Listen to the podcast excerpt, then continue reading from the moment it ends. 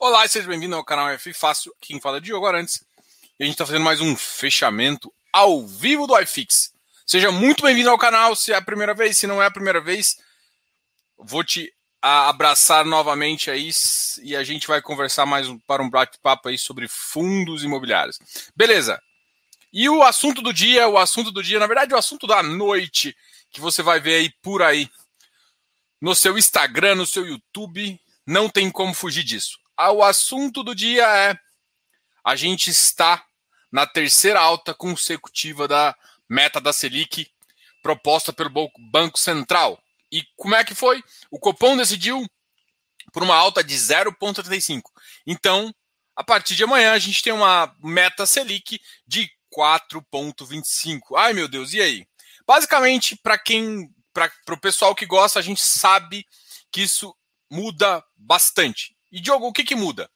Para quem conhece o modelo CAPM, o modelo de Capital Model Pricing, o que, que, a gente, que, que a gente faz? A gente utiliza parte da nossa Selic como a taxa livre de risco, né? Então, mudando um pouco da taxa livre de risco, teoricamente, parte da taxa livre de risco mundial que você considera, na verdade, são os tesouros americanos. Mas no Brasil é uma boa referência, tá ok?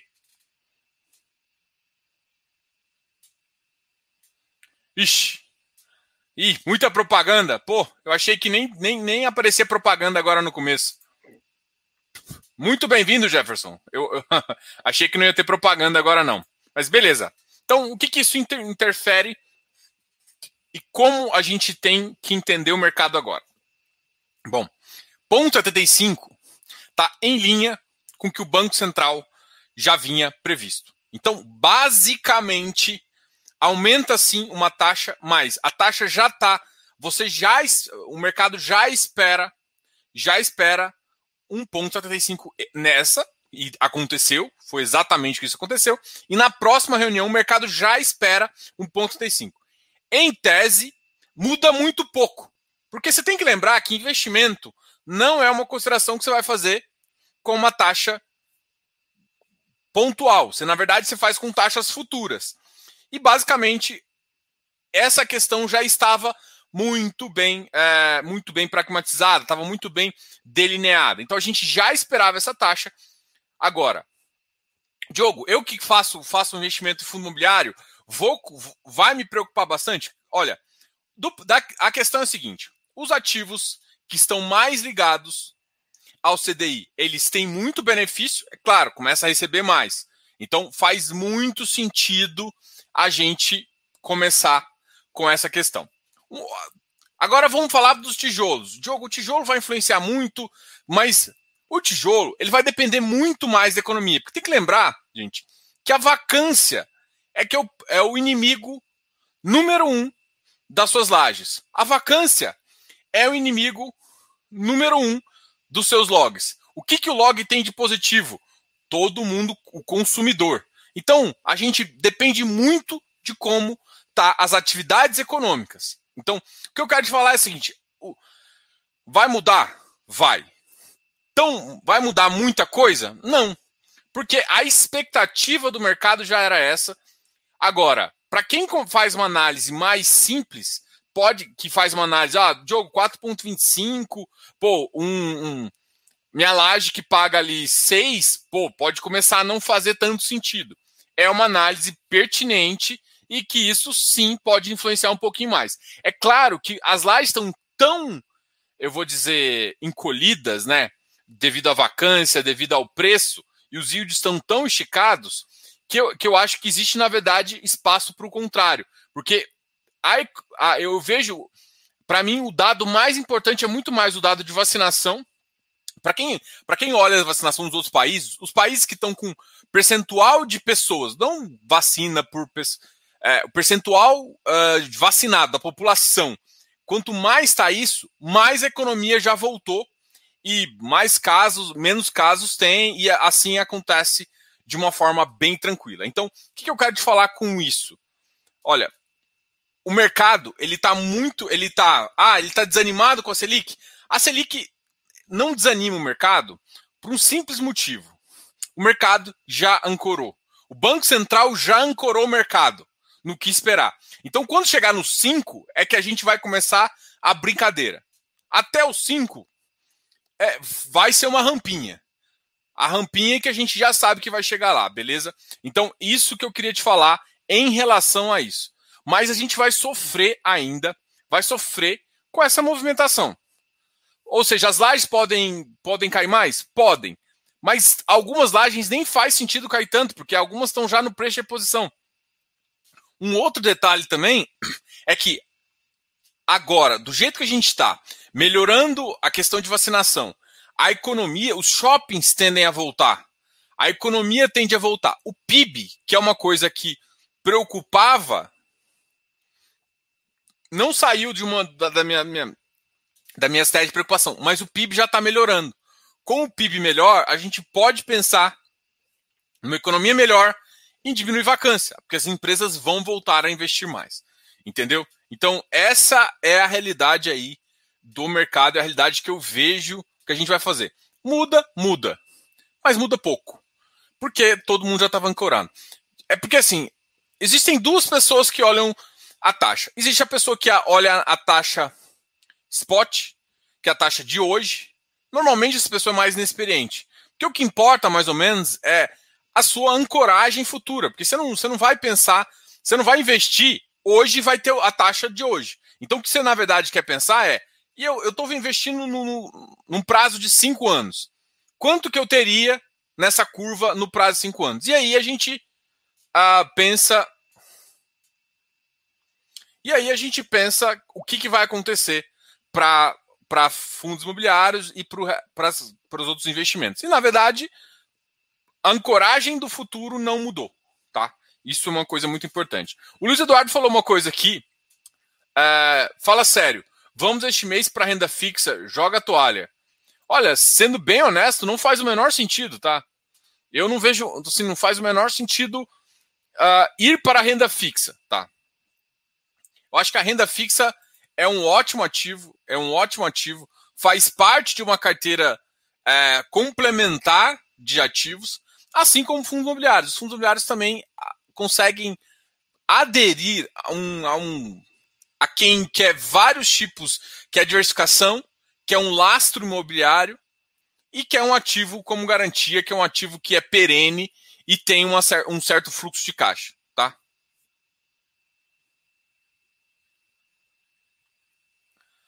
É, a grande questão, é, essa é uma visão interessante, tá?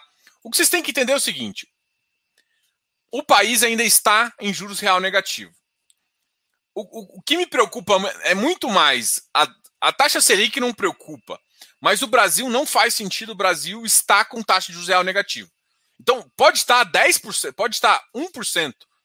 Desde que a inflação esteja 20,25, tá de boa. O problema é que não pode acontecer é o que está acontecendo, que é basicamente a taxa, a taxa da inflação ser maior que a taxa Selic ou da, da CDI. Isso é preocupante.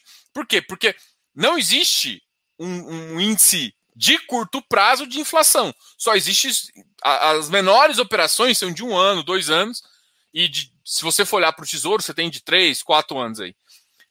E essas, elas são marcadas ao mercado. Ou seja, se o mercado está mais otimista ou menos otimista, ele vai pagar mais ou menos.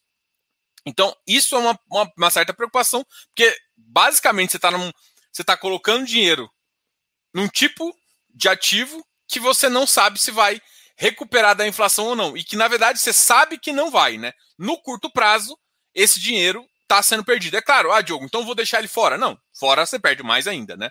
Principalmente se a gente pensar que a inflação acumulada está de 8%. Então, uh, eu só, só, a única coisa que a gente a gente faz essa. Eu coloquei esse, esse título, ai, ponto 85. Gente, mas até 5% não muda nada.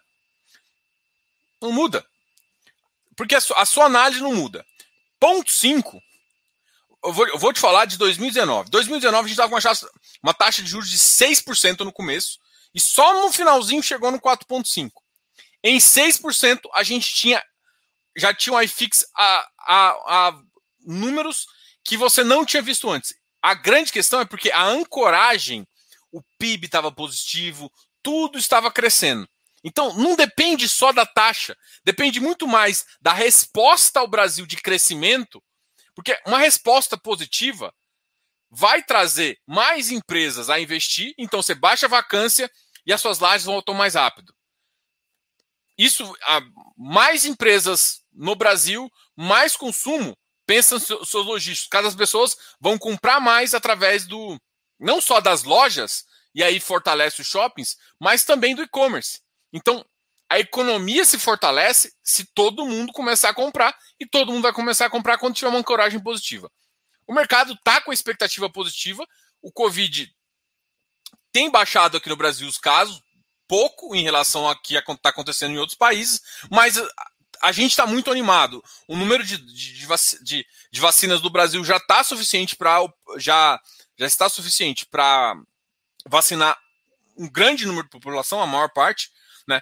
Eu acho que chegar nos 60%, 70% seria muito importante em 3, 4 meses. E assim, basicamente a gente está uh, num caminho menos mal agora, vamos dizer assim. E se acontecer tudo positivo, eu não acho que a gente precisa ter tanto receio.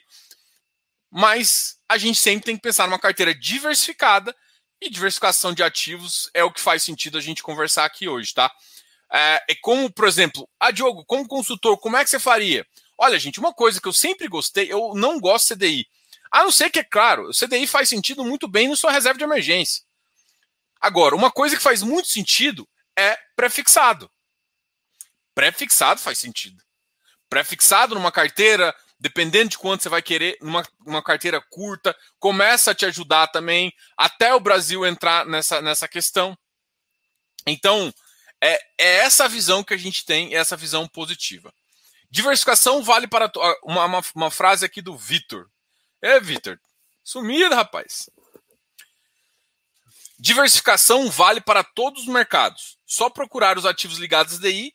Assistam a live do Diogo de ontem com o Vedros. Sim, o Vigir é um ótimo ativo, cara. O, Vigir saiu de uma taxa de CDI mais 2,80 para uma CDI mais 3,5. Isso palavras do próprio Vedros. CDI 3,5 numa taxa, numa taxa de 5, vamos colocar uma taxa de 6%. Dá mais ou menos 9%. Dá 9,5%, mas vamos considerar 9%. 9% é um yield muito interessante aí para o mercado, tá? Vamos fazer a conta aqui? 0,9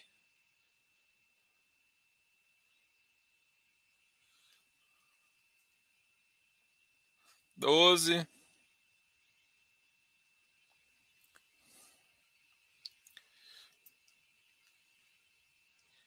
Dá mais ou menos 0,75% se a gente for para essa taxa. Um cara que estava pagando 0,50 vai para 0,75. Você acha que ele vai ficar no mesmo tamanho? Não vai ficar. Agora, a gente tem a gente tem o mercado imobiliário não é o único mercado que ajuda na proteção. A gente existe mercado de infraestrutura também. A gente tem que aproveitar o que a gente tem de melhor. A gente tem, a gente tem uma de melhor e eu digo pior às vezes, tá? A gente tem uma infraestrutura uh, de energia muito precária. E agora a gente tem um produto que é muito legal, que é os FIPS. Os FIPS te ajudam. E cara, eu olho para os FIPS, os FIPS estão muito descontados. O pessoal ainda não entendeu que a amortização significa rendimento. Não significa que o cara está devolvendo o principal. Tem umas coisas que no mercado está acontecendo que tá muito barato. É foda falar aqui, é um produto ainda só para qualificado, mas o mercado ainda não conseguiu precificar de forma correta ativos de FIP. Além disso, além dos FIPs e ES, que são ativos de infraestrutura de excelente qualidade, ligados, tem muitos ligados a porto. Você acredita que os portos do Brasil vão, vão que a exportação no Brasil vai continuar predominante ou não? A gente existe um déficit de porto, a gente existe um déficit de infraestrutura na área de energia, na área de transmissão, na área de geração. Geração, a gente pode sofrer mais um, o pessoal fala de apagão, mais um racionamento de energia, o que a gente não precisa. Então, esse tipo de produto, ele está em alta. Por que não investir nele? Então, eu acho que a gente precisa de estratégias onde o mercado está. É claro que se você quer pegar um upside de receita, a gente vai para ação. Mas se você quer pegar renda mensal, o FIP, que é um produto, um FIPE é um produto excelente. É claro que depende do seu perfil de risco e tudo mais. Mas a gente tem que pensar, parar de pensar numa casinha. Eu, eu, por mais que eu adore fundos imobiliários, é meu ativo predominante na minha carteira, eu não escondo isso de ninguém, eu sou. Eu realmente invisto, eu tô ali. Mas, cara, eu, eu continuo achando, eu continuo tendo meus 50% ali de fundo imobiliário, mas eu não deixo de olhar ativo no exterior, eu não deixo de olhar é, ações, eu não deixo de olhar é, REITs, BDRs, eu não deixo de, achar, de olhar nenhuma classe de ativos. E o de infraestrutura faz muito sentido no Brasil. A única coisa que eu comecei a não gostar tanto foi os fundos de crédito privado aberto. Por quê? Porque se você analisar em toda a crise, quem mais perdeu foi esses fundos. Por quê? Porque tem muito saque e o cara acaba vendendo a operação. Então eu prefiro fundos fechados, onde eu controlo a saída e o cara não tem que vender uma, uma, atividade boa, não. Mas isso é a minha pessoa. Mas tirando isso, olha para as classes de ativos e assim você consegue comparar. Então, ah, as ações. Cara, tem ações que vão ser mais afetadas e outras que vão ser menos. Pensa. Uh, eu vou citar um caso, por exemplo, é Neva. O, o, ela tá ligada à parte de gás térmica. Você acha que essa empresa, que precisa provavelmente ligar mais térmicas, vai perder ou vai ganhar receita? Isso está abaixo ou acima da expectativa? É isso. Então, você tem, assim, por mais que a gente possa encontrar uma crise de energia, fazer uma coisa, as, as, algumas empresas de energia vão ter que começar a investir. Para investir lá precisa capitalização. Só que esse investimento vai gerar uma nova receita lá na frente. Todas essas questões ajudam os ativos a desenvolver. E você tem que parar, e, e quando você está olhando, e vamos falar do mercado imobiliário, então, cara, quando você compra uma casa, o que, que você vai fazer? Você, você comprou uma casa na baixa. Você quer que daqui a seis meses essa casa já, já, já valha o que você espera que ela. Não, demora, demora um ano, dois anos. É a mesma coisa. Quando você compra ativos, se você sabe avaliar o que, que vai, o que, que ele realmente tem de valor, cara, você começa a pensar, pô, peraí, isso aqui tem que estar tá nesse preço aqui. Isso aqui está sendo negociado por isso. Por que, que o mercado está pagando menos? E é isso que vai te dar valor. Só que é paciência, longo prazo e estratégia. Se você não tiver essas coisas, não adianta. Não adianta a Selic a 4, porque senão você sempre vai ser um Seliqueiro. Ah, a Selic caiu demais, sai para o ativo. Isso, ou seja, você sempre faz o um movimento contrário do que quem faz dinheiro, do quem ganha dinheiro. Por que que acontece? Quando os fundos imobiliários saem, o que você tem que fazer é diminuir. Às vezes não diminuir posição, mas vender, entrar em ativos diferentes, e é isso que como é que funciona a vida, entendeu? Pessoal, você sabe que hoje aqui é o dia que a gente vai fazer o fechamento, ao mesmo tempo que a gente fala de dúvidas para você. Então, eu já vou abrir minha tela aqui para a gente conversar um pouquinho sobre o, o iFix de hoje. E vocês vão colocando suas dúvidas aqui. Deixa eu só olhar mais umas perguntas. Será que esse mês vem as cotas. Será que mês que vem as cotas não estarão mais baratas? Cara, diz... putz, é foda falar isso. Pode ser que estejam. Pode ser que estejam. Pode ser que o mês que vem esteja mais barato, o mês que vem outros estejam mais baratos. Pode ser que estejam mais caros. Você está atrelando a um efeito, que é CDI. Mas não é só isso que importa. Não é só isso que importa. A gente já teve o CDI a 6% e o iFix num patamar mais alto do que a gente está hoje. O que, que mudou? Economia. Se a economia voltar para patamares próximos a 2019, a gente vai ter o iFix muito mais alto, porque a economia vai estar, tá, a vacância vai diminuir, as empresas vão investir. Parem de atrelar, tipo, o CDI, é a, a meta Selic, é a resposta do governo a algumas ações. Mas a resposta da sociedade é diferente, depende do consumo, depende de atividade econômica. Não dá para atrelar a um. Vocês estão olhando a atividade o mercado como se ele fosse unidimensional. Ele é multidimensional, ele tem várias variáveis e várias forças que empurram.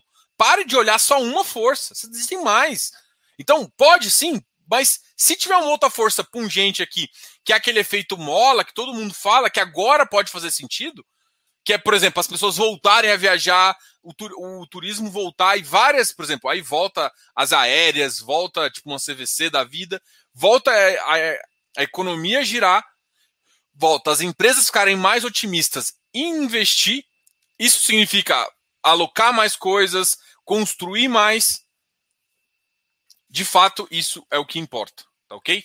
Então, isso é o que vai fazer realmente uh, dar dinheiro.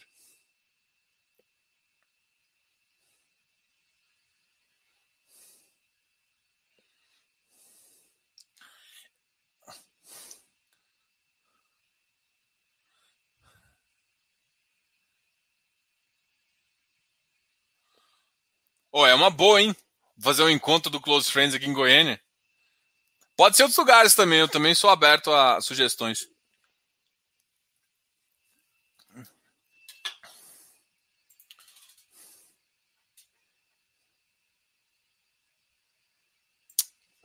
Olha, eu vou, eu vou, vou falar uma opinião aqui. Ó. A visão para os próximos meses é baixar PM de F de tijolo. Papel provavelmente vai manter o ágio. Não acho que papel vai manter o ágio, tá?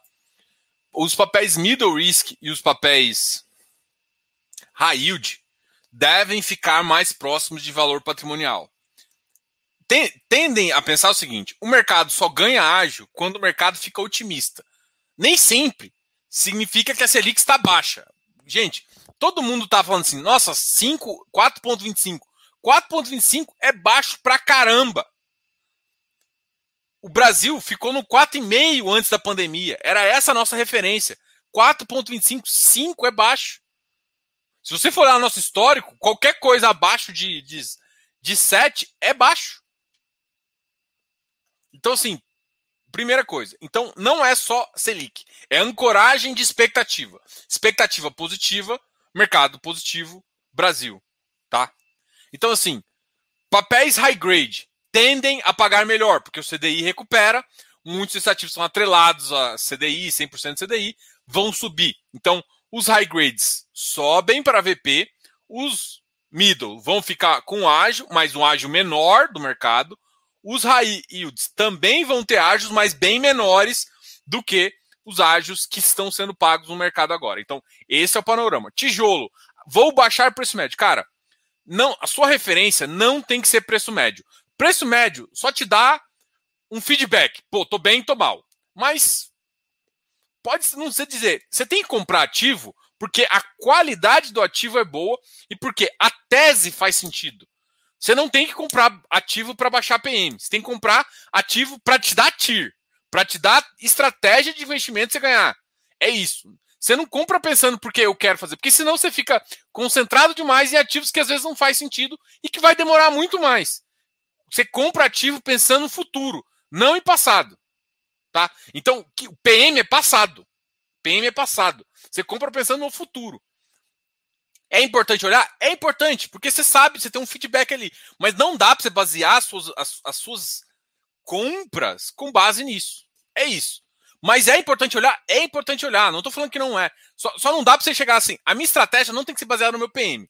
Porque às vezes eu conheço muita gente que está com PM ruim.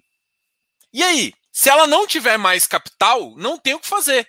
Ela vai ter que esperar os aportes e seguir a estratégia dela. Ou qual que é o ativo que é melhor agora? Esse aqui. Ou realizar um prejuízo agora porque tem uma estratégia que volta antes e que é melhor. Então, é isso que tem que saber. É TIR, gente. É TIR que importa. Tá bom?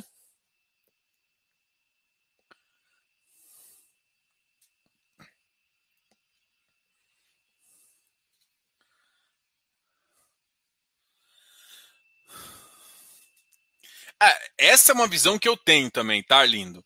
Shopping logo engata a terceira. É isso que eu vejo. Os shoppings agora, eles vão enfrentar alguns outros problemas, que é, existe uma, teve uma mudança, né, que existe uma lei que está querendo, está sendo discutida para mudar IGPM e PCA. Isso vai ser babaquice, mas é país, né? O nosso país é assim, é muda a regra, enfim, o cara toca o barco. Isso vai, pode afetar um pouquinho, mas de qualquer forma, os shoppings ainda não conseguiram recuperar a parte de taxa mínima, que é muito importante, porque é o aluguel mínimo. E aí o faturamento realmente ser, ser aquele a faturamento gordinho que a gente sempre viu. Então, para mim, sim, esse ano eu acho que a gente está muito mais assim. Em 2020 a gente estava animado no final do ano, mas esse ano a gente pode ter melhores resultados aí com a questão da vacina. Uma vacinação, ela vai ter que ser um plano de vacinação, tem que todo mundo lembrar disso. A gente vai fazer um plano agora e no começo do ano que vem a gente já tem que começar outro. Porque já, já, já vem variantes, essas bagaças tudo aí Não sou biólogo para explicar isso, mas é essa a intenção. Mas o mercado inteiro já enxerga que uh, os casos podem diminuir em séries. A gente pode pensar, claro, não agora, mas daqui uns três, quatro meses, já em algumas tirar algumas barreiras, voltar ao cinema, e aí a, a vida ir se regularizando nos shoppings e nas, nesses queridinhos aí. E aí, claro, cara, para mim os shoppings é o que vai ter maior impacto para a gente ver como é que vai, vai ser o consumo. Porque não é só voltar as pessoas, é voltar as pessoas para o shopping e o consumo. O consumo sempre foi um dos mais importantes. Então, assim, hoje a gente consegue medir o consumo, isso é engraçado quando você olha fundos imobiliários. Estratégia. Os logs, eles captam o momento positivo do e-commerce, mas eles não captam o faturamento do e-commerce. Porque o faturamento do e-commerce não está nos shoppings. Os shoppings, eles capturam o faturamento. Então eles capturam o consumo. E é por isso que shopping sempre foi o queridinho, sempre evitou muitas. Se você comprava um bom shopping, cara, esquece crise. Tá na alta, tá na baixa. Claro que na alta você ganha faturamento, mas na baixa você também tinha um faturamento muito top. Isso que importa. E assim, a gente tem bons shoppings. O brasileiro mostrou várias vezes que não quer que os shoppings fechem e que quer ir. É claro que ele precisa ter a segurança, e a segurança vem com vacinação e vem com algumas coisas. Diminuindo isso, a gente tem tudo para voltar, entendeu? É, ah, Diogo, mas e se voltar uma quarta, quinta onda? Isso vão sempre existir ondas, gente. A grande questão não é ondas, é, é tem que estar preparado para isso. Tipo, vê nos Estados Unidos, teve a vacinação toda, você vê os números de casos, tá muito baixo. Vai vir uma onda? Vai, porque sempre tem variante. O que acontece é que já vai estar desenvolvida uma segunda vacina e cada vez esses, essa, essa, esses picos são menores, né? Depois que passa, depois que você imuniza do principal, as, as outras ficam mais fáceis e menos problemáticas, né? Isso é dado estatístico, tá? Bom, vamos continuar aqui. Ficou mudo, meus? Ficou mudo o som, gente? Ah, tá. Aqui o som está ok. Ah, coloca o Léo ao vivo para falar sobre baixar PM.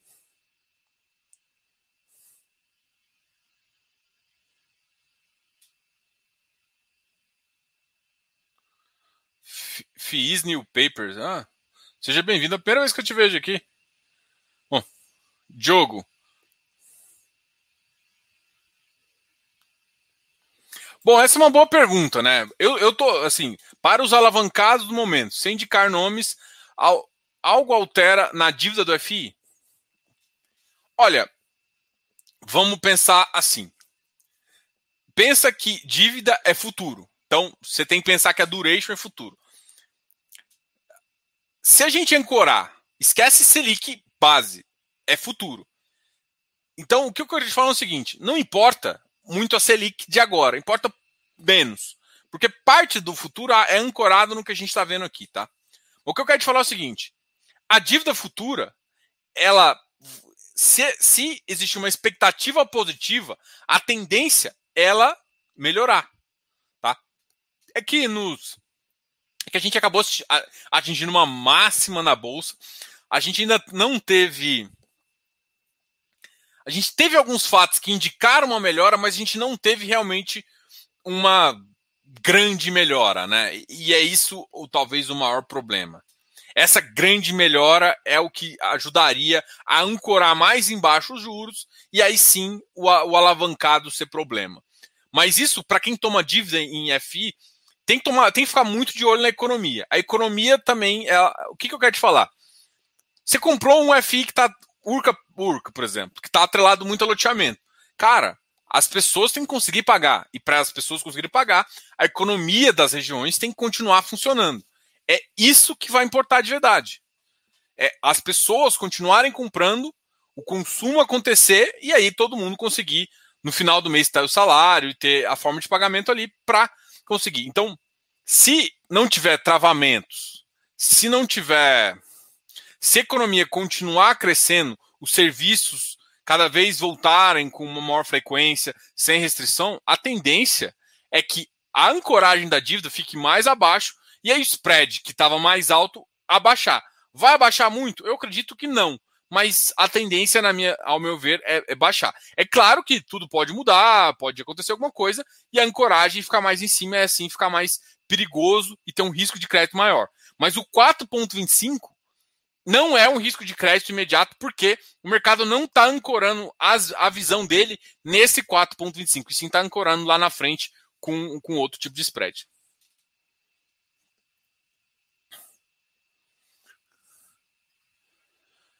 Pessoal, vou.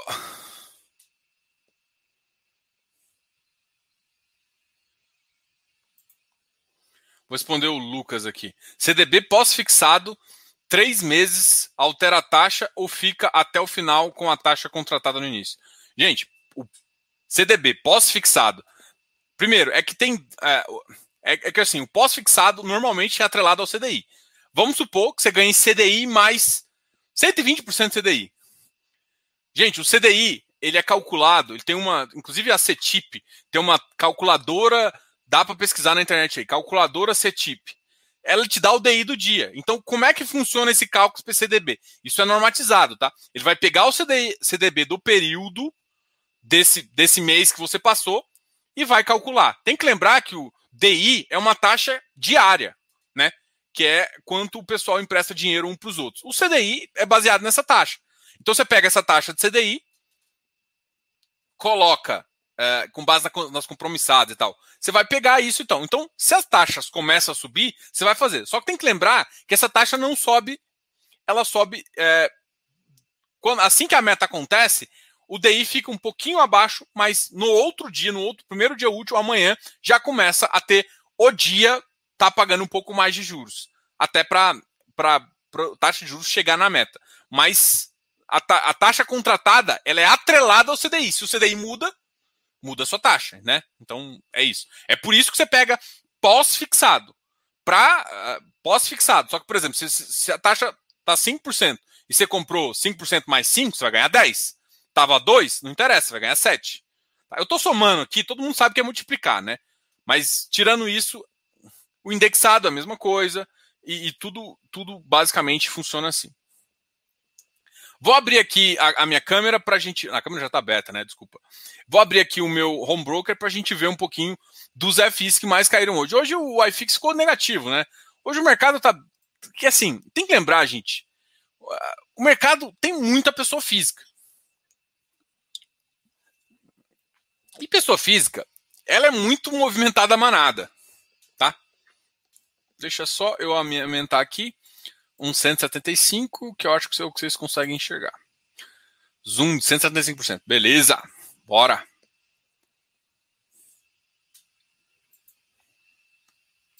Compartilhar.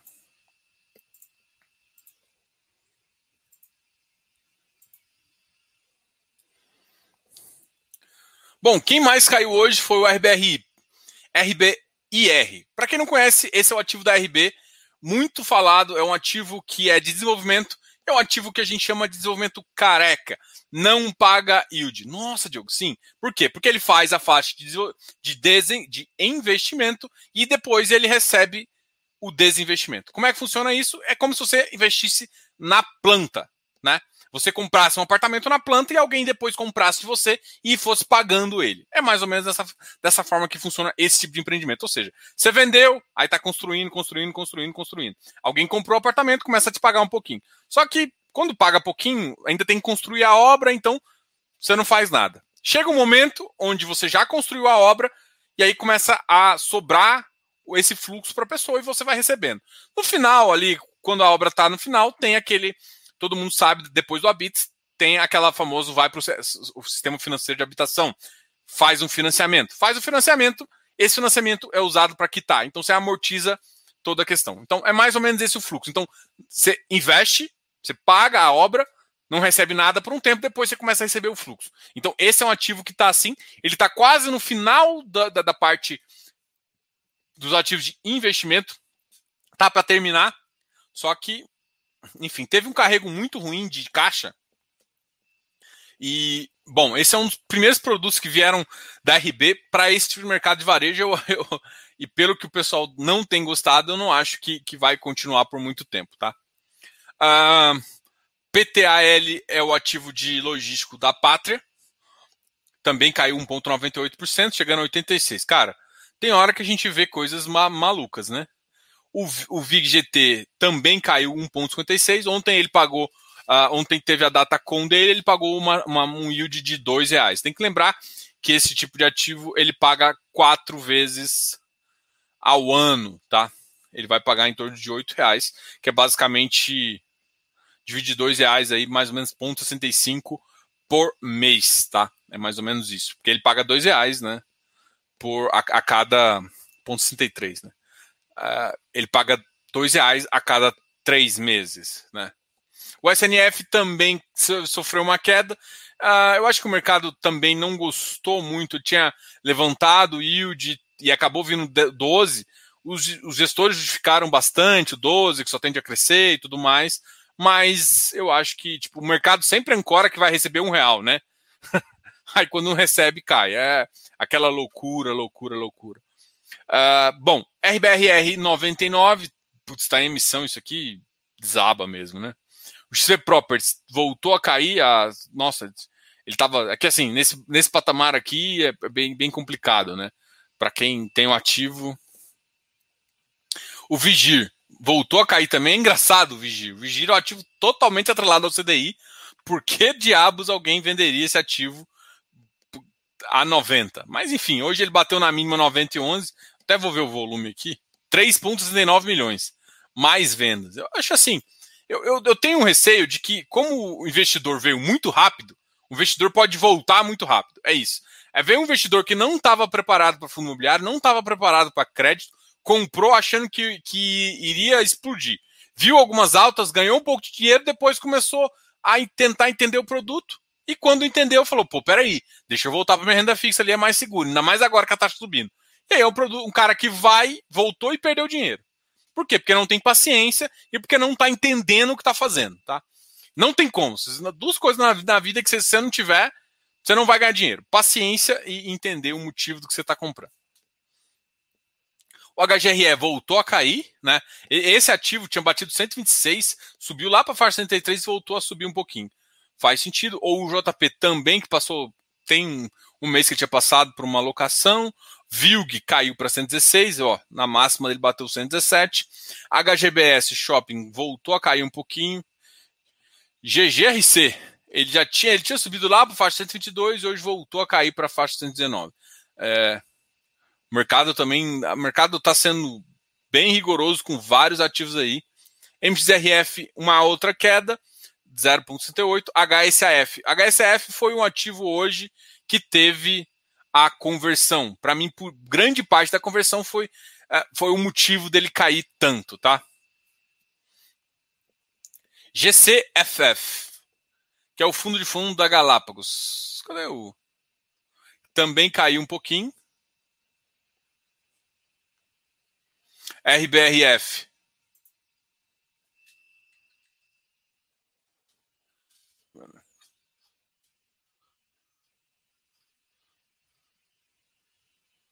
Ah, Damor subiu. Achei que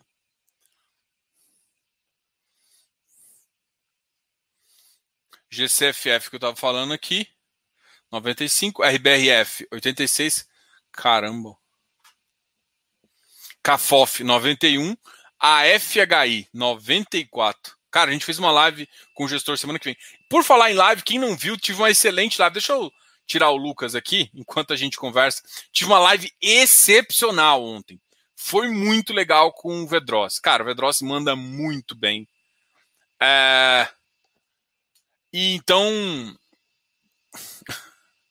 então, cara, vocês não podem perder. E amanhã a gente vai ter uma conversa também muito legal com um especialista em fundo de papel, meu parceiro, amigo. A gente tem vários projetos que a gente toca junto. Vocês, cara, é o Felipe Ribeiro, tá? O Felipe Ribeiro, para mim, um cara, ele, traba ele trabalhou na RBSEC, trabalhou uh, no, no Fator, já foi gestor lá, agora é gestor de um, de um outro fundo do da Quatá, tá? Então, cara, parceiro, e a gente vai trocar uma ideia amanhã sobre várias questões, inclusive fundos imobiliários de papel. e também falar um pouquinho uh, sobre estratégias de, de, investimento e várias questões. E assim, a gente vai conversar também com o gestor dessa visão do gestor é, que ele tem sobre, beleza, e a Selic? Vai mudar muito na sua estratégia? Porque quem toca um FOF sabe dizer, e aí, mudou? Ele vai falar, olha, a gente já estava tomando cuidado, porque a gente já sabia dessa alta. Cara, todo mundo sabia dessa alta. Então você tem que se preparar, essa, a preparar a sua carteira para sempre fazer isso, tá ok? Então, essa é a visão, essa. Pega aí, beleza? Alguém me zoou aqui, me chamou de virologista. Não, não, eu quis dizer que eu sou estatístico, não virologista. Eu, eu entendo de estatística, de vírus eu não entendo porra nenhuma. É porque eu já vi várias curvas normais de virologia, então o cara até normaliza ela numa, numa média móvel, enfim. Média móvel todo mundo entende, né? Porque vocês são tudo trader. Tô brincando, galera. Oh, oh. E aí, Jones? Bom, uh, mais alguns ativos aqui, a FHI 94, Vigip 101, sofrendo igual um condenado, né? É óbvio. Porque na máxima bateu 101,46, por que, que, que ele sofreu? É muito simples explicar, né? Cara, tá em emissão, mas é um excelente ativo, a emissão é 98. O spread vai embora, não tem spread que segure essa segunda emissão. Apesar, a gente até trocou uma ideia bem simples bem de forma assim, não pode falar muito do, da, da, emissão ontem, eu conversei com o Vedros, mas cara, o Vigip é um ativo sem comentários. Dá, dá uma olhada também, eu fiz uma live com o Vedros há mais ou menos 10 meses atrás, né? Foi um dos primeiros também gestores que veio aqui no canal, acho que foi o quinto, tal. Foi, foi muito foi muito especial aqui. Então assim, a gente conversou um pouquinho porque o Vigip é, eu, eu, conheço desde a da, da, da entrada nele no mercado, né? Então, é um detalhe aí importante. O índice de preço se deu mal no começo, porque teve um pequeno barriguinho que eu chamo de deflação ali, e depois ele se comportou muito bem. E, e agora tem isso, e agora está fazendo emissão e está atingindo valores substanciais aí de patrimônio. TXF, agora 0,33, que para mim, isso aqui não é exagero de mercado, simplesmente um, uma queda pontual. Uh, GCRI 101, BRCR 83, Ouri 87, PAT-C 68, DEVA 105. DEVA tinha batido hoje na máxima 108, mas acabou não resistindo aí, fechando ali no 105,40. ABCP 72, MiFi, aí, Canip, Iridium, aqueles ativos que basicamente nem subiram nem caíram. Tem os que realmente não subiram nem caíram, fecharam na mesma de ontem. E agora vamos falar um pouquinho dos ativos que mais subiram, tá? Ah, opa, sem dúvidas. FIs é o assunto que não acaba mais. Acompanhando o jogo semanalmente é show demais. Cara, brigadão aí. Um, CDI, espelho da Selic. É. É que, é que o CDI, a gente fala CDI Selic porque espera muito, mas se você, é que assim, primeiro que não é Selic, né? Gente, se a gente for bem honesto, não existe Selic. Existe meta Selic, porque a Selic é uma câmara de compensação do de título, que é diferente. O que a gente fala é que a meta Selic, né, que a meta da taxa de juros fixada pelo Banco Central é 4,25, mas normalmente você sabe que o CDI, que é a taxa real aplicada pelo mercado, fica 10 bases abaixo, né? Então, ponto 10 abaixo, ponto 10, ponto 9, depende um pouco, mas abaixo aí. Diogo, como o VGHF conseguiu aumentar VP nos últimos meses, de acordo com o relatório. Cara, ele conseguiu explicar lá na, na, na, na no relatório dele, tá? Primeiro, parte disso vem com o VP, ele é calculado, o, principal do ativo, ele é calculado numa curva. Dependendo dessa curva, ela pode, ele pode crescer e isso faz com que o ativo realmente ganhe capital. Essa é um, uma das questões. É claro que a SPE também tem esse fator, mas eles não ganharam em si valor com a SPE. Uma outra forma de você ganhar valor é com os próprios com outros ativos aí, tá ok? Mas depois a gente conversa um pouquinho sobre isso, que aí eu abriria a, a, o VGHF aqui para a gente calcular. É da mesma forma que um. É que você tem que, tipo assim, calcular é, o CRI ele pode aumentar. Você já percebeu que o CRI às vezes muda o valor patrimonial? Da mesma forma que ele muda, esquece correção monetária, mas ele, ele a, dependendo da curva de juros que ele está inserido, ele ganha valor patrimonial ou cai valor patrimonial.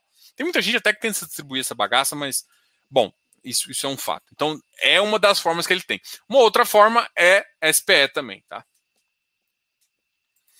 Uh, uma carteira com as seguintes FIs: XPlog, BCFF, VGIP, VISC, VGHF, HGCR, com igual distribuição das cotas. Poderia comentar como você equilibraria? Cara, uma carteira com os seguintes ativos. Cara, tem, depende da tese que você quer, né? Você gosta de, de, de, ativo de FOF? Você gosta desse ativo de FOF? Pô, você tem o VGHF, que é uma estratégia um pouco de crédito, mas ele está um nível de risco acima dos seus outros ativos. É isso que você quer? De, de tijolo mesmo, você tem logístico e shopping. É essa a sua tese? Como é que. É porque assim, eu, eu, hoje eu falei de, inclusive de montagem de carteira. A gente faz aquela análise que a gente chama top-down e depois bottom-up. Como é que é top-down? Cara, eu tenho papel e tijolo.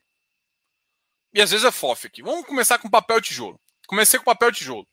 Gosto de, gosto de renda ou gosto de valorização? Gosto de renda. Pô, a porcentagem maior para mim tem que ser papel. Não, gosto de renda. Porcentagem maior vai ser tijolo. Ah, eu não sei, Diogo, tá na média. Média 50-50. Beleza. Dos papéis, tem que entender qual nível de risco você quer. Cara, eu tenho um nível de risco médio. Cara, você vai ficar mais com o dedinho ali. A porcentagem maior tem que ser pro lado do middle. Diogo, não, eu sou mais seguro. Então você tem que ter mais porcentagem no high grade, quase que 60%. O middle, a mesma coisa, você vai colocar ali quase 60%. O resto, o high grade, você vai colocar menos e o high yield você vai colocar menos. Você gosta mais de risco? Mais para high yield, menos para os outros. Definiu a visão de crédito. Agora vamos para a visão de tijolo. O que, que você tem mais familiaridade? Familiaridade. Você gosta mais de. Você gosta mais. Você, você conhece mais de shopping, você vai muito de shopping, você sabe se o shopping pode eh, voltar, você conhece a tese, você acompanha os shoppings. Se você gosta e acompanha, é mais fácil saber isso. Você acompanha as teses de lajes? ou você acompanha o logístico, acompanha. Porque você tem que acompanhar, isso não tem como fazer. O que você tiver mais familiaridade, familiaridade, é onde você vai ter uma tese maior, porque você vai acompanhar mais fácil. Você vai pensar de forma macro. Olha, como é que o Brasil vai funcionar? Ah, eu acredito que os shoppings vão continuar existindo, mas o setor que mais vai crescer é o de e-commerce. Pô, peraí, então você vai arrumar nesse setor. O então você vai deixar um percentual um pouquinho maior, talvez em logístico. Ah, mas eu acho também que uma tese interessante, que uma tese segura também, é a tese de lajes, tem um potencial de ganho de capital aqui. Conheço mais porque eu moro em São Paulo. Beleza, vamos para cá. Então tudo vai depender disso. Fez isso, aí você vai já tem mais ou menos as teses que você quer, gosta, com um percentual que você mais se adequa e vai fazendo isso. Depois você faz a análise, essa é a top down, vai de cima para baixo. Agora faz a bottom up. Papel high yield, qual que você tem? Eu tenho hectare, deva, blá, blá, blá, blá, blá. Qual que eu peguei? Eu peguei esse aqui. Só carteira, eu, eu gosto de high grade. Qual que eu tenho? Ah, HGCR blá, blá, blá, blá. E aí eu pego esse cara aqui. É mais ou menos assim que funciona. Agora, depende do, seu ponto de vista de risco, depende dos ativos que você gosta. Tem ativos, por exemplo, nessa carteira aqui que eu não teria nem marrado. eu não vou falar qual aqui, mas é do PTG. Apesar de eu gostar muito do, do, do BTLG, tá? Mas tem um outro. É, é, esse, esse FOF aqui, nem marrado. Nem marrado. Então, assim, mas assim, às vezes você gosta de FOF. Mas assim, eu, eu acho que tem outros melhores, né? Sem falar muito, mas já falando. E é assim que eu montaria, é assim que eu pensaria. Ele, boa noite, Diogo. Não foi só FI. FIPE, XPE, VIGGT estão estão descontados exageradamente pós-rendimento. Não, o FIP eu vi, cara. FIP eu falo no meu grupo ali. Cara, para mim, o VIG GT tá assim, eu não consigo entender o preço. O VIG GT, sim, desculpa, mas na minha visão, ele, ele, ele tá assim, exagerando, valendo 94 reais. Exagerando, pra caramba. Ele tá custando 82, velho.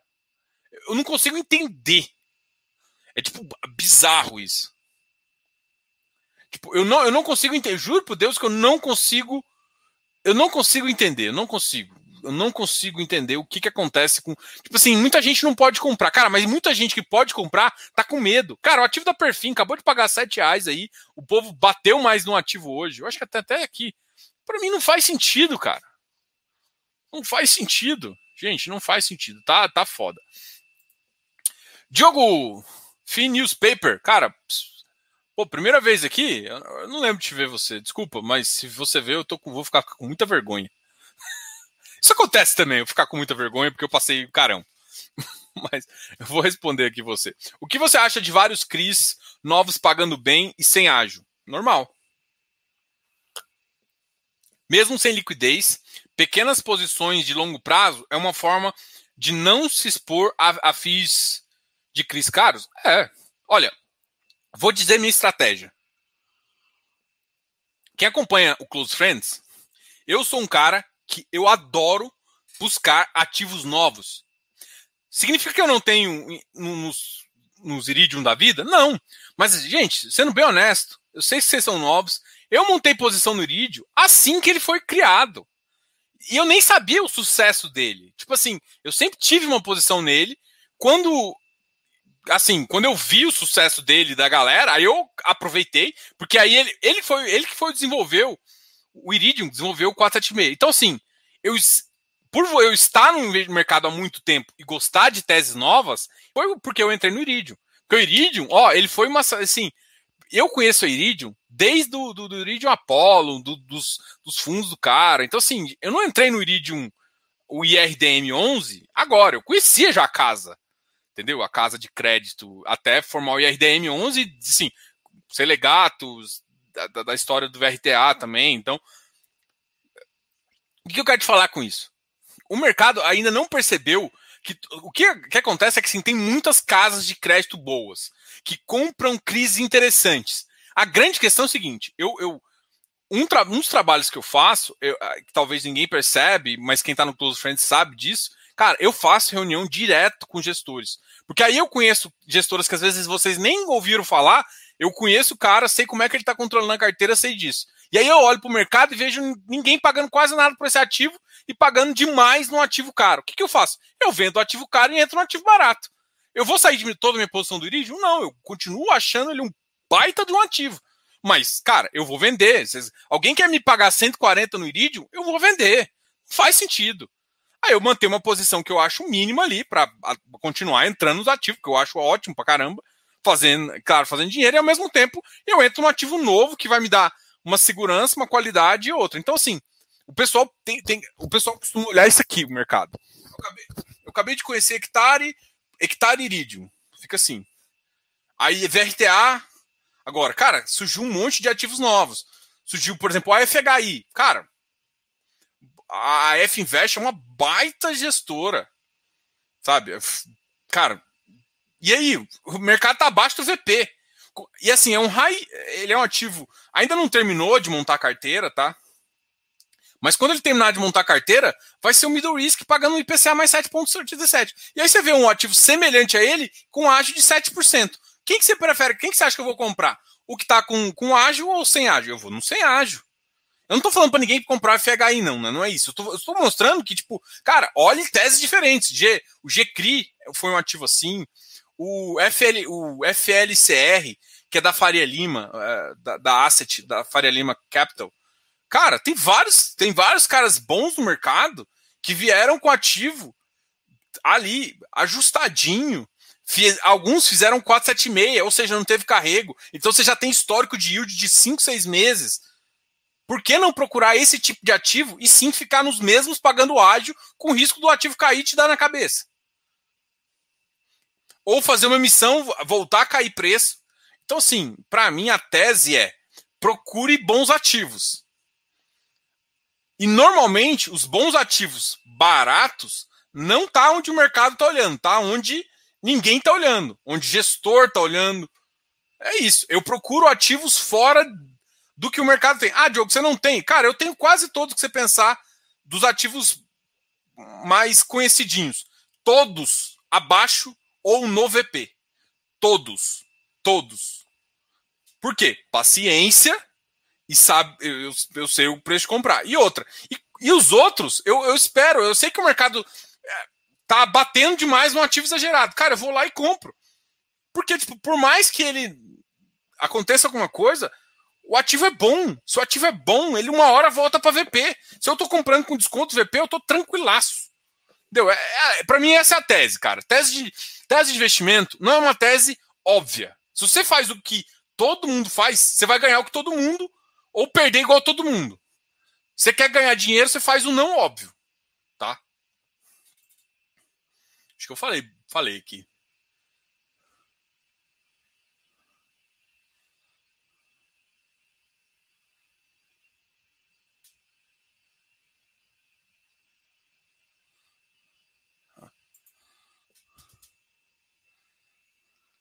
Vai vir aqui no canal.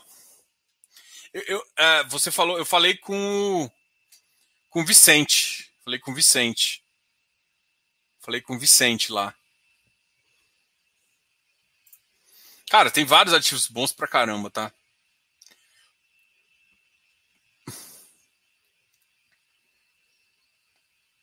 Cara, a, J, a JPP é uma outra que eu já conversei aqui no canal.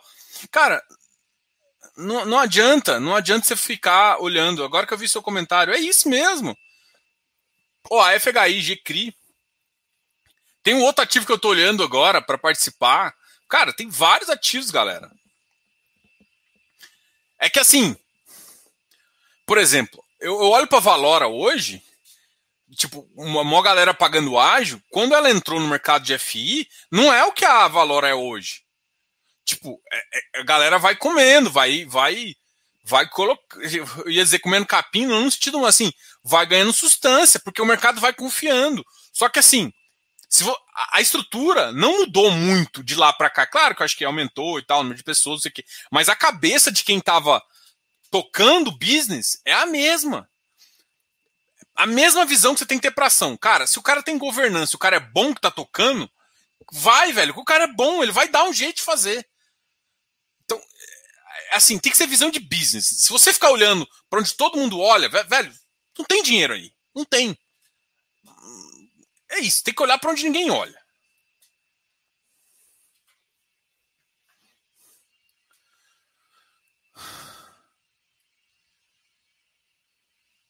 Pô, cara, depois a gente conversa sobre essa, essa mudança aqui do, do, do VGHF.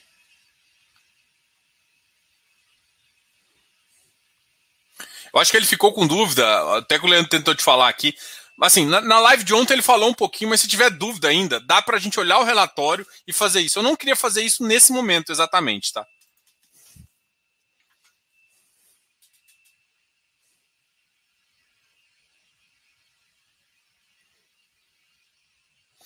É, olha, só que, que engraçado. Níveis de risco completamente diferente. Fech, pagaram o 0,7, o mercado leva para 0,7. O que, que você acha que o mercado está precificando o ativo ou o rendimento? Você acha que o mercado está certo?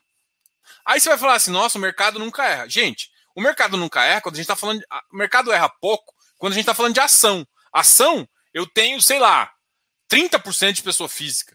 30% de sardinha, vou chamar. Né? 30% de sardinha só no mercado imobiliário, a gente tem quase 80% de sardinha. É muita sardinha fazendo besteira. É muita sardinha fazendo besteira. Gente, enquanto o mercado não ficar institucionalizado, vai dar isso. O cara não olha a carteira, o cara olha rendimento. Aí eu falo para todo mundo que eu nem sei o rendimento que eu tô recebendo. Quer dizer, eu tenho uma ideia do rendimento que eu tô recebendo, eu pego reinvisto, eu pego reinvisto. E tipo, yield, yield não interessa, me interessa uma carteira boa. Eu tenho ideia, claro, mas assim, não me importa, velho. Eu não fico mexendo minha carteira para ajustar meu yield. É isso que a galera não entende.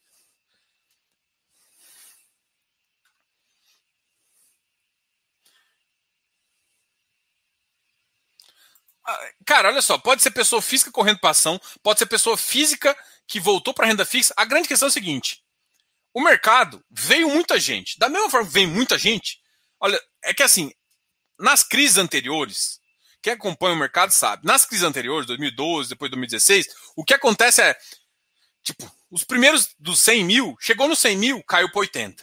Depois foi lá para 300, caiu para 280. Então, assim, o mercado sempre foi isso. Quando Vinha muita gente, perdia dinheiro, por quê? Porque estava começando a investir, desistiu do produto e saía e perdia dinheiro. Isso veio, é natural, gente. Olha só, de 2019 para cá entrou um milhão de pessoas. Você acha que esse um milhão de pessoas que vão em fóruns querer viés de confirmação, gente, é a mesma poluição que tem em fundo, é, em, em fórum de ação.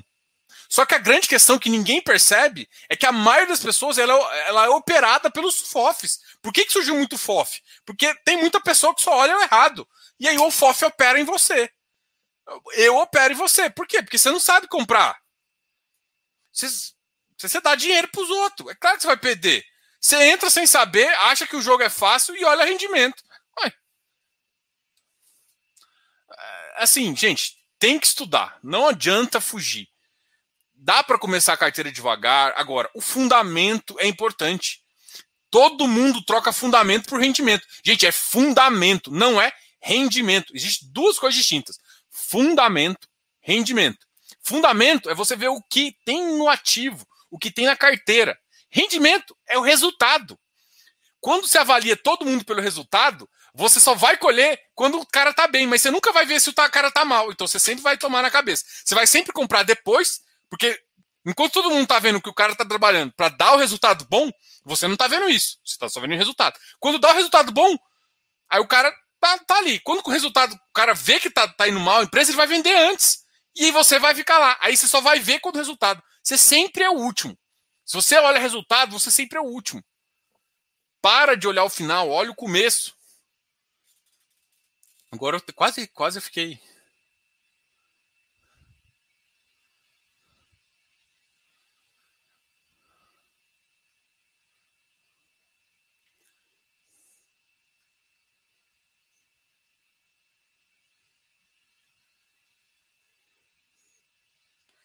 Pô, eu, eu, conheço, eu conheço ele como Vicente Nogueira, você me fala postiga e você quer.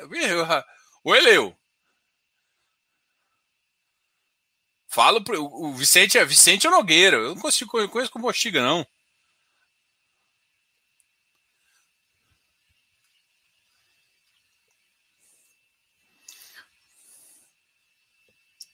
Bom, vamos, vamos, vamos fazer a análise aqui, vamos terminar aqui dos ativos que continuaram subindo? Pefim. Ah, o Pefim, na verdade, subiu, né? Cara, o Pefim tem um público. Assim, eu, assim, eu não. Pelo. É, eu não sei, tá? Eu não sei, mas quando eu olho o Pefim, eu, eu só acho que o, o público do Pefim é. O público do Pefim é diferenciado, tá? O pessoal entende mais do produto que os outros, porque do VIG GT do XPE, eu olho assim e falo assim, meu Deus, o que, esse povo está fazendo? Eu não consigo entender. O IEC também subiu 1.26, 1.22. O IEC tá ficando. Cara, o IEC tem um preço de Rocha Verá muito mais barato que o que os caras pagaram. Tem um probleminha cada um, mas, mas o preço tá muito mais barato. E você botar isso no papel, que que é isso? O que, que você prefere? Só que é claro que o JSRE também está descontado e vários outros ativos estão tá descontados, mas XPCM é, é, o especulativo, né? Esse aqui é o louco. Isso aqui é quem é louco entra. Quem não, quem, quem gosta de FI não quer nem saber de XPCM. Gente, assim, deu vontade de falar mal de um cara, mas nossa senhora. Nossa senhora, deu vontade de falar mal de um cara aqui. Bita que pariu. Eu sou possesso com esse cara. Esse cara, tem um cara aí, velho, que fala que tem que olhar dividendo, velho. Tem um cara aí no mercado que tem um. O cara. Nossa senhora. Vou nem falar desse cara, não, porque esse cara me irrita só de ver. E tem muita propaganda desse, desse Zé, Zé Ruela. Ninguém pensa assim no mercado. Ninguém pensa assim. E aí, cara, eu, eu, duro, eu falo isso porque eu já peguei carteira montada por esse cara, o cara que seguia esse. esse aí, aí precisa de um consultor para consertar a cagada do que o cara fala né? Um, um, tal de X do valor aí, não sei o que do valor. Alguém, todo mundo sabe o que eu tô falando. Um cara do sul aí que não vale. Bom. É. Eu, quero, eu, eu, queria ver se o cara faz essa estratégia no fundo dele. Porque não fala. Nossa senhora. Logo, logo vou lançar o Fifácio Funding, tá? O fundo do Fifácio. 60% de carteira em fundo imobiliário, 25% em growth e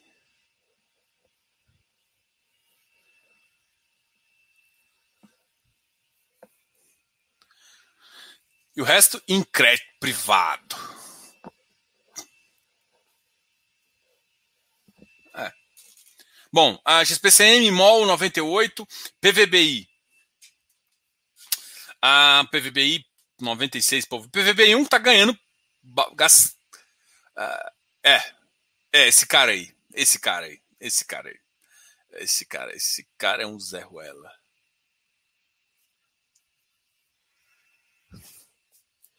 Uh, PVBI, RC, é, Rio Bravo, renda corporativa. Ah, esse ativo é meio fraquinho também.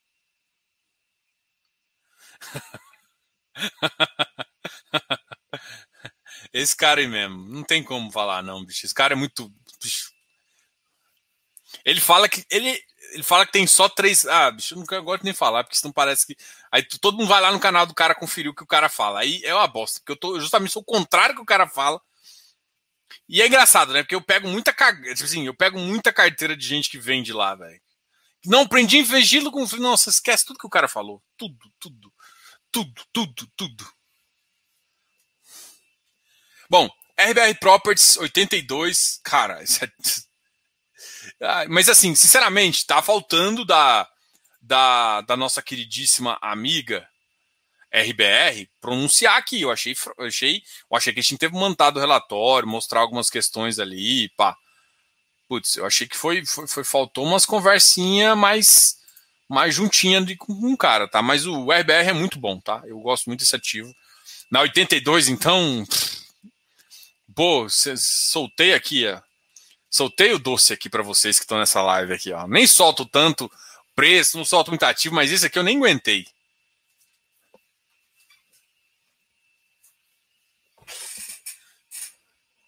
Soltou? Bom, não vi hoje, confesso. E como é que não só subiu? Só subiu 0,79%? Esse povo é doido. Esse povo quer, gosta de jogar dinheiro no chão mesmo, né? Eu, Se eu tivesse líder, eu tinha comprado antes. Oh, ativo bom pra caramba, bicho. Cara, tudo bem. A tese tem a, a, o, o, o River One é uma tese um pouquinho mais complexa. Porque se ele não conseguir fazer o negócio a 120, e, ou seja, dependendo. Só que assim, o tempo de RMG, para mim, é o tempo de retomada do mercado. Então, para mim, faz sentido. Tá? Então, é essa visão que eu tenho, tá? Eu vou dar uma olhada, tá? Mas assim, eu acho, mas assim, eles, para mim eles comeram bola, tá? tipo, demoraram demais para soltar esse relatório. Eles, é, tanto é que não é, não é o padrão deles. Porque assim, eu, eu, deixa eu olhar aqui, porque eu posso ter recebido o e-mail e ter ignorado.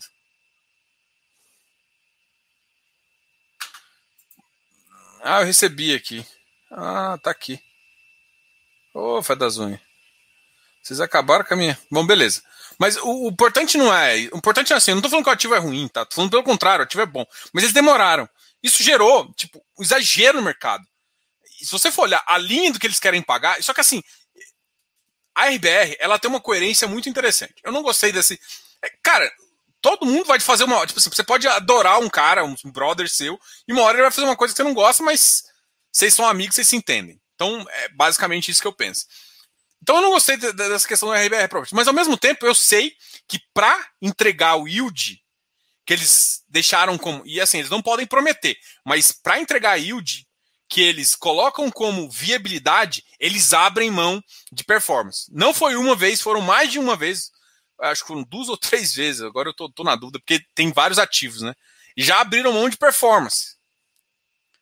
Tá? Então, para mim, isso faz performance, não só performance, tá? Mas taxa de gestão também. Então, tipo, dá confiança do cara, fala assim, pô, peraí, para entregar mais, o cara é comprometido com o resultado do, do cotista. Então, ah, deu errado e tal, não sei o que. Não, peraí, para entregar mais aqui, não deu certo, blá, blá, blá, vou, vou, vou fazer isso. Então, tipo, enfim.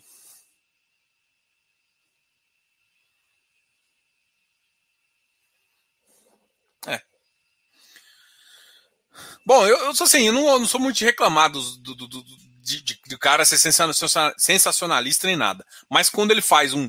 para mim, esse cara faz um desserviço é, é, é, isso que é o problema. Tipo, o cara ser sensacionalista, o cara quer aparecer, cara, faz sentido, velho. Faz sentido. Deixa o cara lá, todo mundo tem um estilo próprio. Não, cara, agora, quando o cara ensina errado, e eu duvido que ele faz o que ele ensina, porque se ele faz, ele não tem como ter resultado igual ele fala. Bom, mas aí tá aí. Todo mundo que é sério, ninguém fala isso. O cara nem é do mercado imobiliário, não é do mercado de FI. Ninguém no mercado sério fala, fala exatamente o oposto. E o cara tá aí, enfim. Mas qual que é a vantagem? O cara faz muita propaganda, né? Então, bora, bora com isso e vamos, vamos, vamos conversar aqui.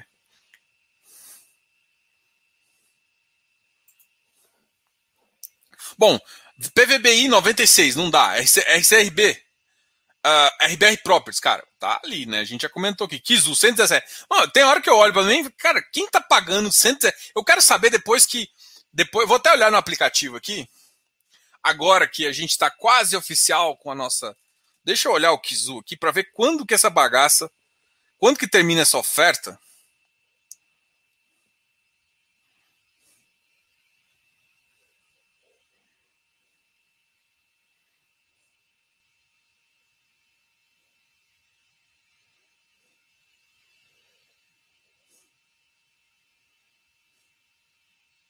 Tá pendente, né? Preço da subscrição, 102 reais. 102 reais para essa subscrição. Cara, não tem, não tem quem aguente, não, bicho. Kizu não tem quem aguente a 117. Esse aqui, cara, se tivesse ficar 105, 106, já. É, cara, e assim, e é engraçado que quando voltar para 105, 102, vão chegar para mim e perguntar: Diogo, por que o Kizu caiu tanto? Diogo, vai voltar? Aí, aí aquela, aquela hora de falar, gente, pelo amor de Deus. Né, vamos entender o ativo, vamos entender o ágio do ativo. Enfim, bora. Kizu, XPE, 82. RVBI, 94 também subiu. XPIN subiu 106. XPMOL, 104,60. Na mínima bateu 104,60. Fechou na mínima. A abertura foi a 105. Engraçado. Como é que saiu? XPSF. O XPSF, cara, olha, eu quase não dou, assim, eu, eu tinha brigado, assim, brigado não, mas eu tinha. Eu acompanho o, ativo lá, é que assim, o MXRF todo mundo sabe da minha opinião, tá? O XPCI é um ativo que eu, que eu tinha.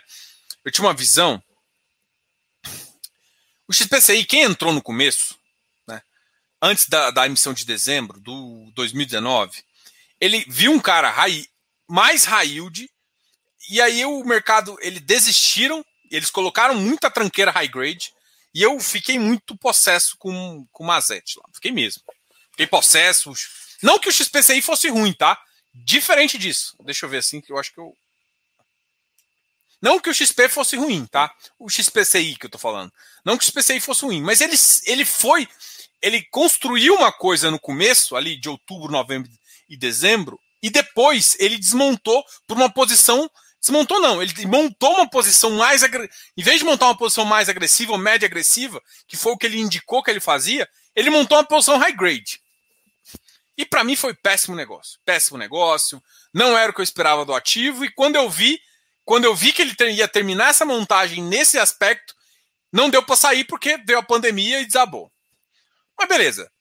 Girou a carteira, foi lá, trouxe o XPCI para um patamar, pelo menos já um patamar razoável, que inclusive para quem comprou a, a, a, emissão foi mais ou menos 100. Então trouxe o XPCI já para o patamar lá.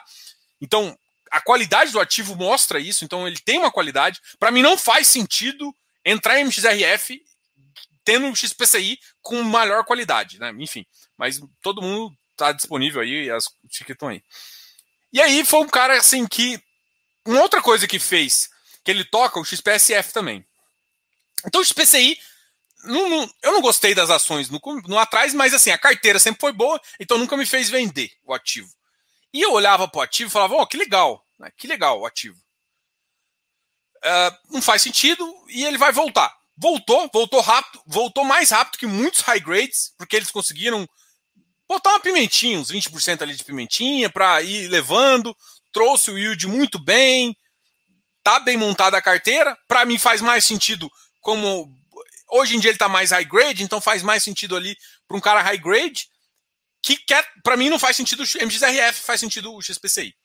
Bom, isso para mim tá muito claro, então fez um bom trabalho ali, por mais que passou pela crise e não fez o que eu achei que ele teria indicado para fazer. Então, isso foi uma mágoa ali. Eu acabei ficando com esse ativo mais tempo que eu pensava, mas de qualquer forma, agora ele, ele, ele reorganizou assim, não reorganizou, mas a condução dele levou para o patamar normal do ativo, o que é bom, tá? E aí, por que, que eu estou falando isso? Por conta do XP, XPSF. O XPSF foi um cara que eu falei, não gostei dele. Tanto é, eu não gostei tanto que eu falei mal. Falei mal assim, cara, é, falei, falei mal porque foi um FOF, é, alguém me perguntou, foi um FOF que fez uma emissão, não lembro qual, abaixo do valor patrimonial. O patrimonial dele estava 96, se eu não me engano, ele fez a 88, uma coisa assim. Deixa eu até ver aqui.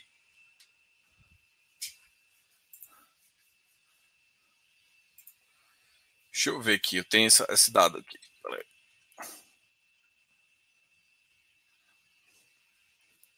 Aqui, ó. Ele fez uma missão em. Uh, de 24, né? 20, 24, em novembro do ano passado, a 92. E o, e o patrimonial dele estava 96 mais ou menos. Tá? O que, que eu vi naquele momento? Eu vi naquele momento que ele tinha, que ele não, ele tinha desalinhado com o cotista. Tá? E por que, que eu estou falando isso? Porque eu falei, eu falei errado, eu não gostei do que ele fez, eu não acho que FOF tem sentido em fazer emissão, só que olha só, depois daquela emissão, eu estou falando do XPSF, fez a emissão 92 e o preço dele, o, a, o patrimonial dele estava 96. Então ele perdeu um pouco de valor, mas olha, ele conseguiu recuperar e, e assim, depois daquilo lá, ele fez uma carteira interessante, aproveitou os bons momentos de mercado e o rendimento dele foi bom o suficiente para trazer o ativo para 97, o que é acima do patrimonial. Então, o que, que eu quero falar com isso é que é o seguinte: eu não gostei, eu acho que normalmente FOF, se fizer abaixo, não é bom, mas o XPCF me provou que ele consegue fazer, não foi tão abaixo, não foi 10, 15 reais abaixo, foi 4, 5 reais abaixo. Foi uma missão um pouco abaixo, mas ele provou que ele consegue gerar resultado para isso. Então, o XPCF, que eu tinha gostado muito no começo da pandemia, eu, eu só passei, eu realmente fiquei bem falando, falando, saindo desse FOF, falando mal mesmo, quando ele foi fazer a missão 92, eu não achei que era interessante, mas ele conseguiu gerar valor. E no final, no final, o que importa é gerar valor e ele conseguiu uma estratégia para trazer o valor a, a, nesse 97, já chegou a bater 98, já chegou a bater 96, então mostrou o resultado ali da gestão. Então isso eu quero, eu quero mostrar assim que de vez em quando acontece algumas coisas no mercado, né? Que, que mesmo que teoricamente não. Cara, BCFF é o símbolo de errado para mim. Eu até alguém me perguntou ali da carteira lá em cima, eu já entreguei outra aqui. BCFF é. BCFF só faz para crescer, cara. Por quê? Porque ele não tem objetivo nem de bater o iFix. Por quê? Porque ele vai ganhar taxa de administração. Como é que eu vou estar num fundo que me cobra 1,4 de, de taxa e não está comprometido porcaria nenhuma com o iFix, com performance. Eu prefiro pagar num cara que tem performance, que mesmo que seja mais caro, mas que vai querer bater o iFix para ganhar dinheiro. Tá? Pessoal, é, eu acabei falando bastante aqui. Se o Follow começar mais micar e for cancelada, quem irá arcar com os custos pela emissão que seriam pagos pela, pelas subscrições? O fundo.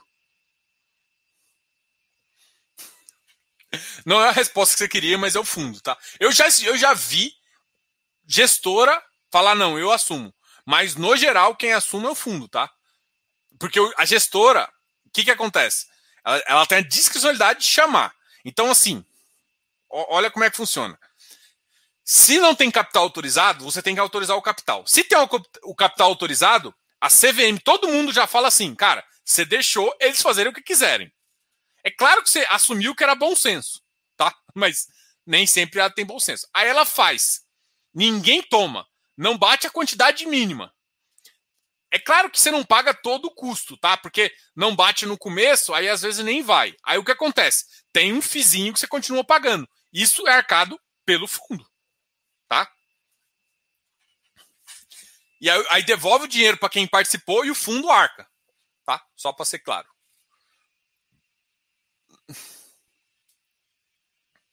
Olha, o problema é que assim, a FOF, eu gosto muito da Aliança, mas quando eu, vejo, eu vejo muito ágil de, de sacada, tá todo mundo entrando pelo motivo errado. Quando muita gente entra pelo motivo errado, mesmo que o ativo é bom, não faz sentido. Tá? XPCF na época fez subscrição no preço do mercado.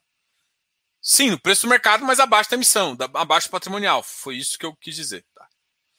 E é isso que eu reclamei bastante. Eu não acho que FOF tem que fazer isso. Mas ele fez, deu certo, enfim. Só para te mostrar que, tipo, de vez em quando acontecem umas coisas diferentes do que acontece no geral. Ah, então você pode pegar isso como exemplo? Não, eu acho que isso aqui foi uma exceção, um belo, por isso eu, eu fiz esse exemplo para elogiar, o Mazete, tá? Que é um cara que eu não falei, eu não gostei do que ele fez no XPCI, não gostei mesmo. Eu já falei 20 vezes aqui, não, continuo não gostando. Só que assim, mesmo assim, ele trouxe o, MXPCI para pelo menos o patamar de 100, 101 que foi uma entrada ali da, da última missão do XPCI também. Tá? E a mesma coisa com o XPSF. Então eu estava falando desses dois. Galera, muito obrigado aí pela audiência, muito obrigado aí por vocês trocarem uma ideia comigo.